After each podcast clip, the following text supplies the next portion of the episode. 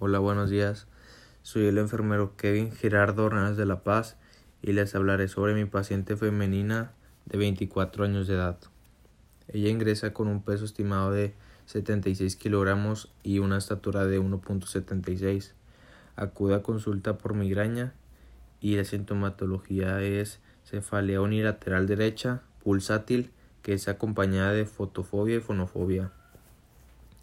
Comenta que su abuela presenta hipertensión arterial y diabetes mellitus.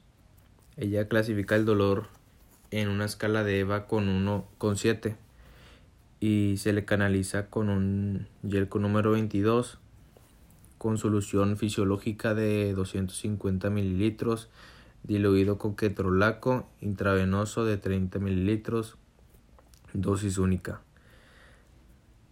y es manejando una dieta blanda y el médico se le indica reposo.